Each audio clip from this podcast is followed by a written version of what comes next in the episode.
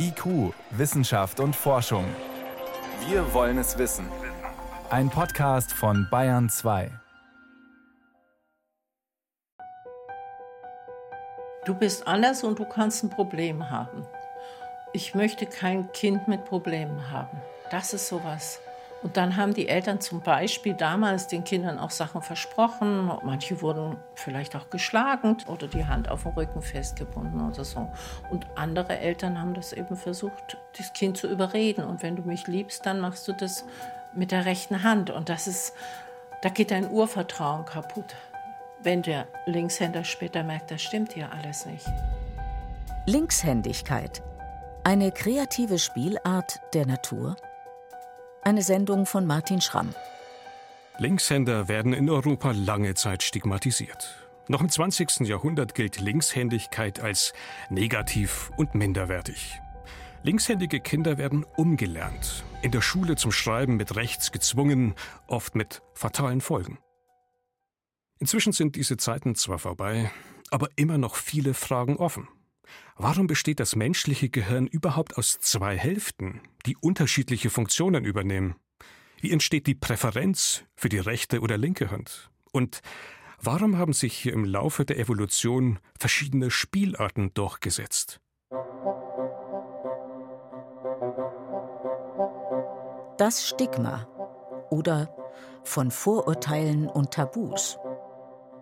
Bereits Funde aus der Jungsteinzeit weisen darauf hin, dass Menschen ihre Werkzeuge überwiegend mit rechts gegriffen haben. In Höhlenmalereien sind aber auch bereits linkshändige Schützen und Speerwerfer zu sehen. Die Linkshänder bleiben allerdings bis heute eine Minderheit, machen gerade mal 10 bis 15 Prozent aus und bekommen vor allem in den letzten Jahrhunderten jede Menge Vorurteile zu hören.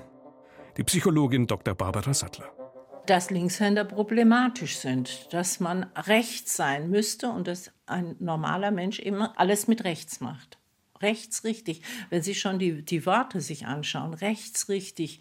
Das ist im Englischen so, im Französischen sinistre für links. Das heißt so viel auch wie bedrohlich, geheimnisvoll, aber im Negativen. Und das ist durch unsere ganze Geschichte so. Wir sagen, das ist gut und recht, bezeichnen ungeschickte Menschen aber gerne mal als linkisch. Aus einem Linkshänder kann nichts Rechtes werden, so das Vorurteil. Bis in die 70er, ja 80er Jahre des 20. Jahrhunderts reagieren viele Eltern und Pädagogen noch mit Zwang. Linkshändige Kinder werden genötigt, umzulernen, in der Schule zum Schreiben mit rechts gezwungen. Ein Eingriff mit oft massiven psychologischen Folgen für die Betroffenen. Unterstützung und Hilfe kommt reichlich spät.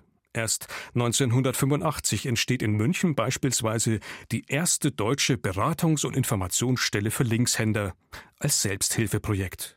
Bei der Psychotherapeutin Barbara Sattler melden sich damals nicht nur umgeschulte Linkshänder, die Probleme haben. Es sind vor allem auch besorgte Eltern. Die Eltern hatten ein Problem. Es war ein Tabu. Man, man ist nicht Linkshänder, man ist Rechtshänder. Und man hat einfach Sorge, dass dieses Kind Probleme später im Leben hat.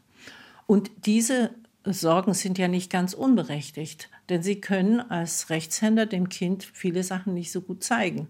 Es fällt auf, es eckt an manchen Stellen vielleicht an. Das sind Sorgen, die die Eltern bis heute haben. Dass jemand gut durch die Welt kommt und wenn er rechts ist, dann kann er gut schreiben, dann kann er alles gut machen. Da wollten die Eltern die Kinder vor bewahren. Sie handelten also mit den besten Absichten, meinten es meist gut, bewirkten aber oft genau das Gegenteil. Denn umgeschulte Menschen haben bisweilen mit massiven Problemen zu kämpfen. Die Folgen sind erstmal das, was im Gedächtnis oder eine Konzentration nicht funktioniert, dass schnell ein Blackout ist, dass so ein Wackelkontakt im Gehirn formulieren das manche oder den Knoten im Gehirn, dass Wortfindungsprobleme plötzlich kommen. Diese Menschen sind aber nicht dumm. Der IQ ist dadurch nicht reduziert. Das heißt, sie merken das, dass, sie, dass die anderen das viel besser können, dass sie diese Probleme nicht haben und dann versuchen sie das zu kompensieren und versuchen das psychisch erstmal zu verstehen. Viele trauen sich nicht mehr so, weil sie wissen, es funktioniert oft nicht. Sie können sich nicht darauf verlassen, dass ihr Gehirn so funktioniert, wie sie es eigentlich denken kann. Die Bandbreite ist also groß. Viele umgelernte Linkshänder berichten von Kopfschmerzen, von Gedächtnis- oder Konzentrationsstörungen, von Lese- und Rechtschreibschwierigkeiten bis hin zu psychischen Problemen. Sie entwickeln Minderwertigkeitskomplexe, fühlen sich unsicher und ziehen sich zurück.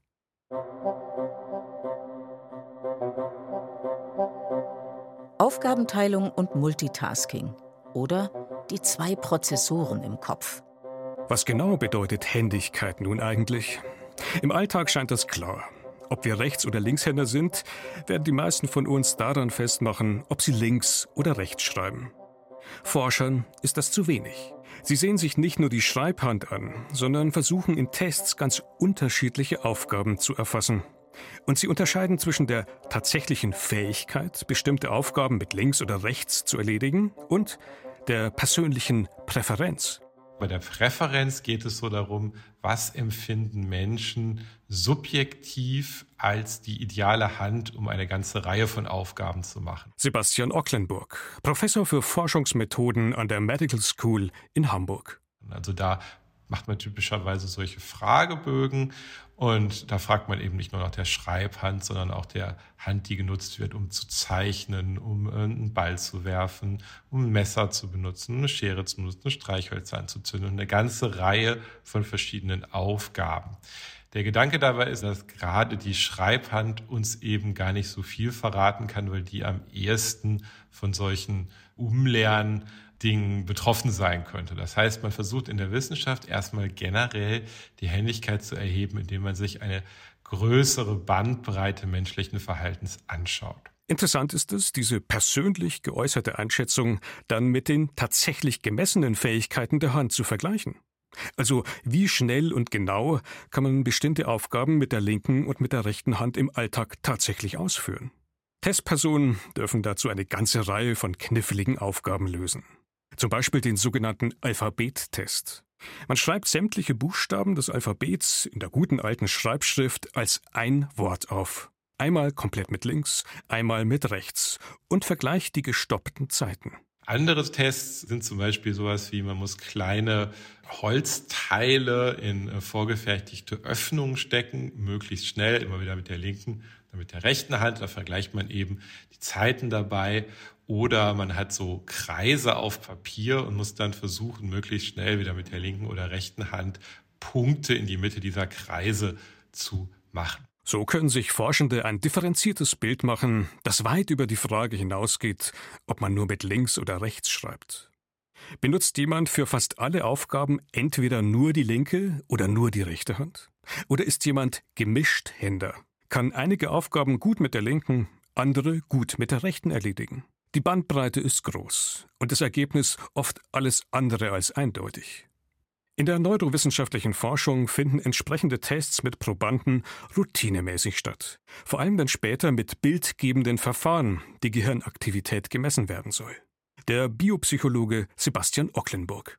Das ist wichtig, weil wir eben wissen, dass die Händigkeit mit einer ganzen Reihe von sogenannten hemisphärischen Asymmetrien zusammenhängt. Das heißt also, Händigkeit ist ein Beispiel dafür, dass unsere beiden Hirnhälften unterschiedliche Aufgaben wahrnehmen, wenn wir mit unserer Umwelt interagieren. Also im Prinzip die Händigkeit kommt nicht aus den Händen, die kommt aus dem Gehirn. Die individuelle Gehirnaktivität von Testpersonen vorab abzuschätzen, ist für Forscher daher von zentraler Bedeutung. Gibt es eventuell starke individuelle Abweichungen, die es später erschweren könnten, Studienergebnisse zu interpretieren? Gerade Linkshänder ticken oft anders, sprich, ihr Gehirn verarbeitet Informationen einfach anders. Zu tun hat das letztlich mit einer grundlegenden Eigenschaft, wie unser Gehirn organisiert ist. Es ist zweigeteilt, besteht also aus zwei Hälften, die zwar miteinander verbunden sind, aber unterschiedliche Funktionen wahrnehmen. Aufgabenteilung heißt das Zauberwort. So wird Sprache, vereinfacht gesagt, eher links verarbeitet, zumindest bei über 90 Prozent der Rechtshänder. Anders bei fast 30 Prozent der Linkshänder. Da wird die Sprache rechts verarbeitet. Körperbewegungen werden außerdem immer überkreuzt gesteuert. So steuert die linke Hemisphäre die Körperbewegungen der rechten Körperhälfte und umgekehrt. Händigkeit Das Phänomen, dass eine Hand bei bestimmten Aufgaben meist dominiert, ist letztlich die Folge genau dieser Aufgabenteilung. Sprich, nicht jedes Areal macht alles. Es gibt Spezialisten. Eine Asymmetrie entsteht, wie Forscher das nennen. Ein Prinzip, das sich im Laufe der Evolution offensichtlich bewährt hat. Also das gibt es auch bei einer ganzen Reihe von anderen Wirbeltieren. Also wir wissen zum Beispiel, Katzen haben eine Fotigkeit, Hunde haben eine Fotigkeit, Ratten, Mäuse haben eine Fotigkeit. Das heißt, es ist eher so eine Art generelles Prinzip der Organisation des Wirbeltiergehirns. Wir wissen auch, dass es sogar wirbellose Tiere wie etwa Bienen oder Oktopoden gibt, die auch solche Asymmetrien zeigen. Das heißt, wir können davon ausgehen, das ist erstmal nichts wirklich typisch menschliches, sondern das ist eine Eigenschaft der Organisation von Nervensystemen, die die Evolution eben in so gut wie allen Nervensystemen gefördert hat. Forscher haben auch Erklärungen parat, warum sich diese Zweiteilung letztlich durchgesetzt haben könnte.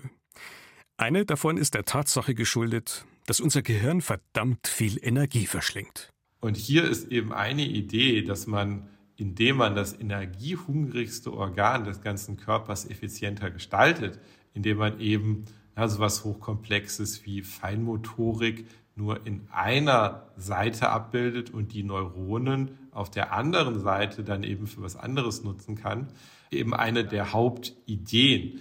Und wenn man sich halt überlegt, in evolutionären Zeiträumen ist es für Organismen eben häufig ein Problem gewesen, genug Energie zu beschaffen, genug Essen zu finden. Und da hat natürlich der Organismus, der effizienter organisiert ist, der eben keine unnötige Doppelung neuronaler Ressourcen hatte, einfach einen Vorteil und hat sich dann eben langfristig durchgesetzt. Energieeffizienz, sprich mit Ressourcen sparsam umzugehen, wäre also eine mögliche Erklärung. Eine weitere Idee? Multitasking. Also man muss sich auch vorstellen, in, in solchen evolutionären Zeiträumen gab es ja nicht nur Situationen, in denen man eine einzelne Aufgabe machen musste. Also man musste zum Beispiel viele verschiedene Dinge machen. Vielleicht der einen musste so ein bisschen darauf achten, wo finde ich Essen, man musste so ein bisschen darauf achten, wo kommen die Raubtiere her. Und die Idee, dass man eben quasi zwei Prozessoren im Kopf hat, könnte eben auch sein, dass es eben solche Multitasking oder die, die gleichzeitige Bearbeitung verschiedener Aufgaben erleichtert. So gibt es eben da eine ganze Reihe von Ideen, warum das eben sinnvoll ist, dass es Helligkeit gibt. Händigkeit ganz generell. Nicht geklärt ist damit allerdings die Frage, warum gibt es deutlich mehr Rechtshänder als Linkshänder? Sprich, warum sind beide Spielarten nicht gleich häufig anzutreffen? Wie wird man Linkshänder? Oder von Körperverletzungen und Überraschungsmomenten? Welche Faktoren entscheiden nun am Ende ganz individuell dass der eine Rechtshänder, der andere Linkshänder wird und wieder andere beidhändig unterwegs sind. Der Händigkeitsforscher Florian Loffing. Ja, das ist ein spannendes und weiterhin sicherlich nicht vollständig gelöstes Puzzle.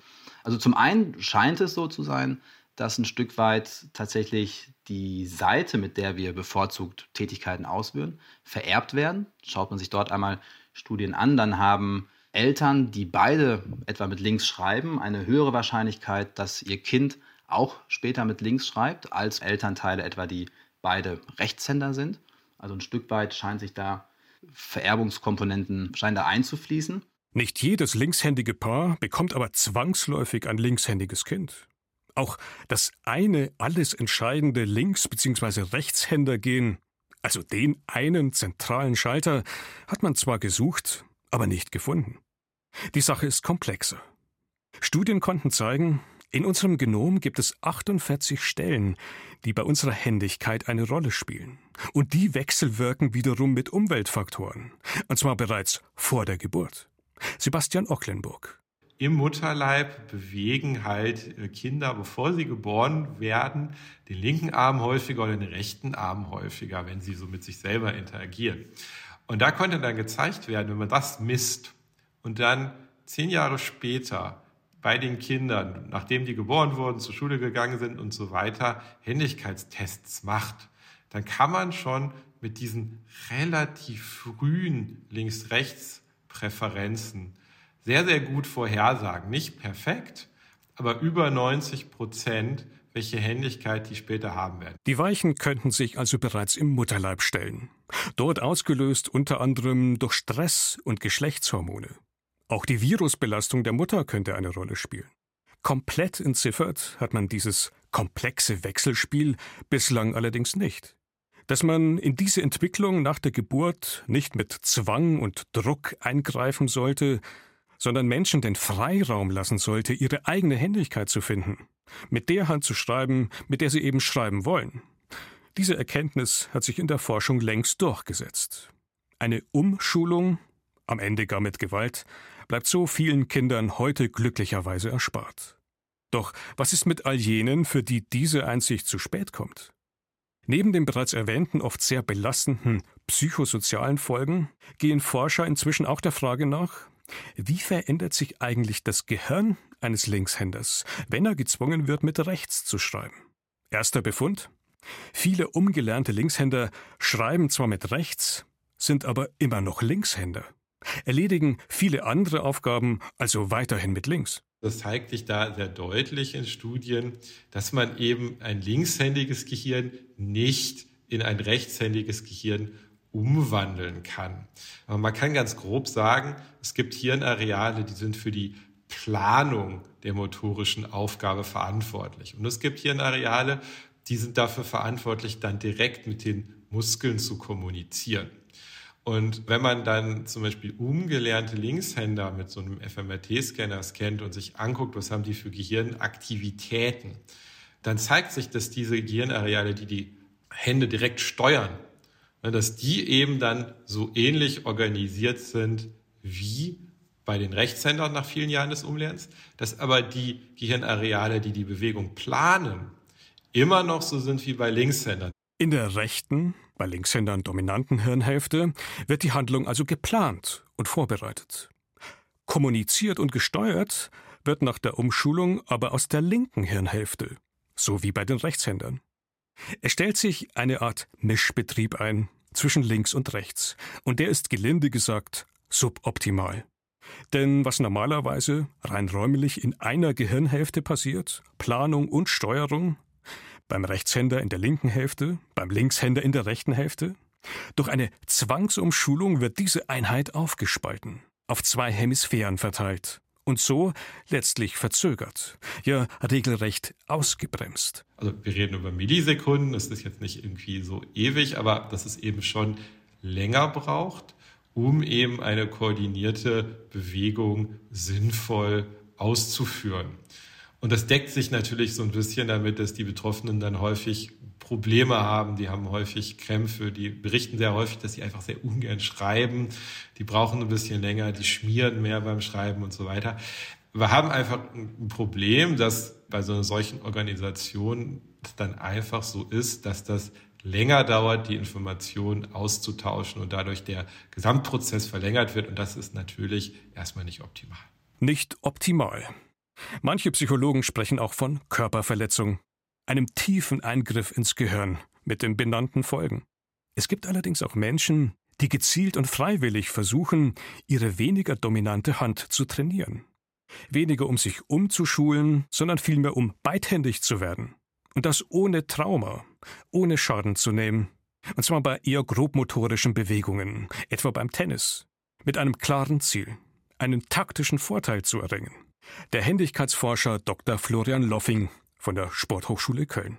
Vielleicht äh, ist Sport eine der wenigen Domänen, auch schon seit Jahrzehnten, Jahrhunderten, in denen es durchaus angesehen war und als bereits vor Jahrhunderten schon als vorteilhaft angesehen wurde, mit links zu agieren. Wenn ich etwa nur mal an die Historie des Fechtens denke, da gibt es frühe Aufzeichnungen ähm, darüber, dass es aus Gründen der geringeren Auftretensrate als vorteilhaft angesehen wurde, mit links zu kämpfen, also die, die Waffe in der linken Hand zu halten. Also ist das Schöne im Sport, dass ja, viel Freiheit herrscht dahingehend, mit welcher Hand denn agiert wird. Das macht es auch gerade so vielfältig in dem Bereich.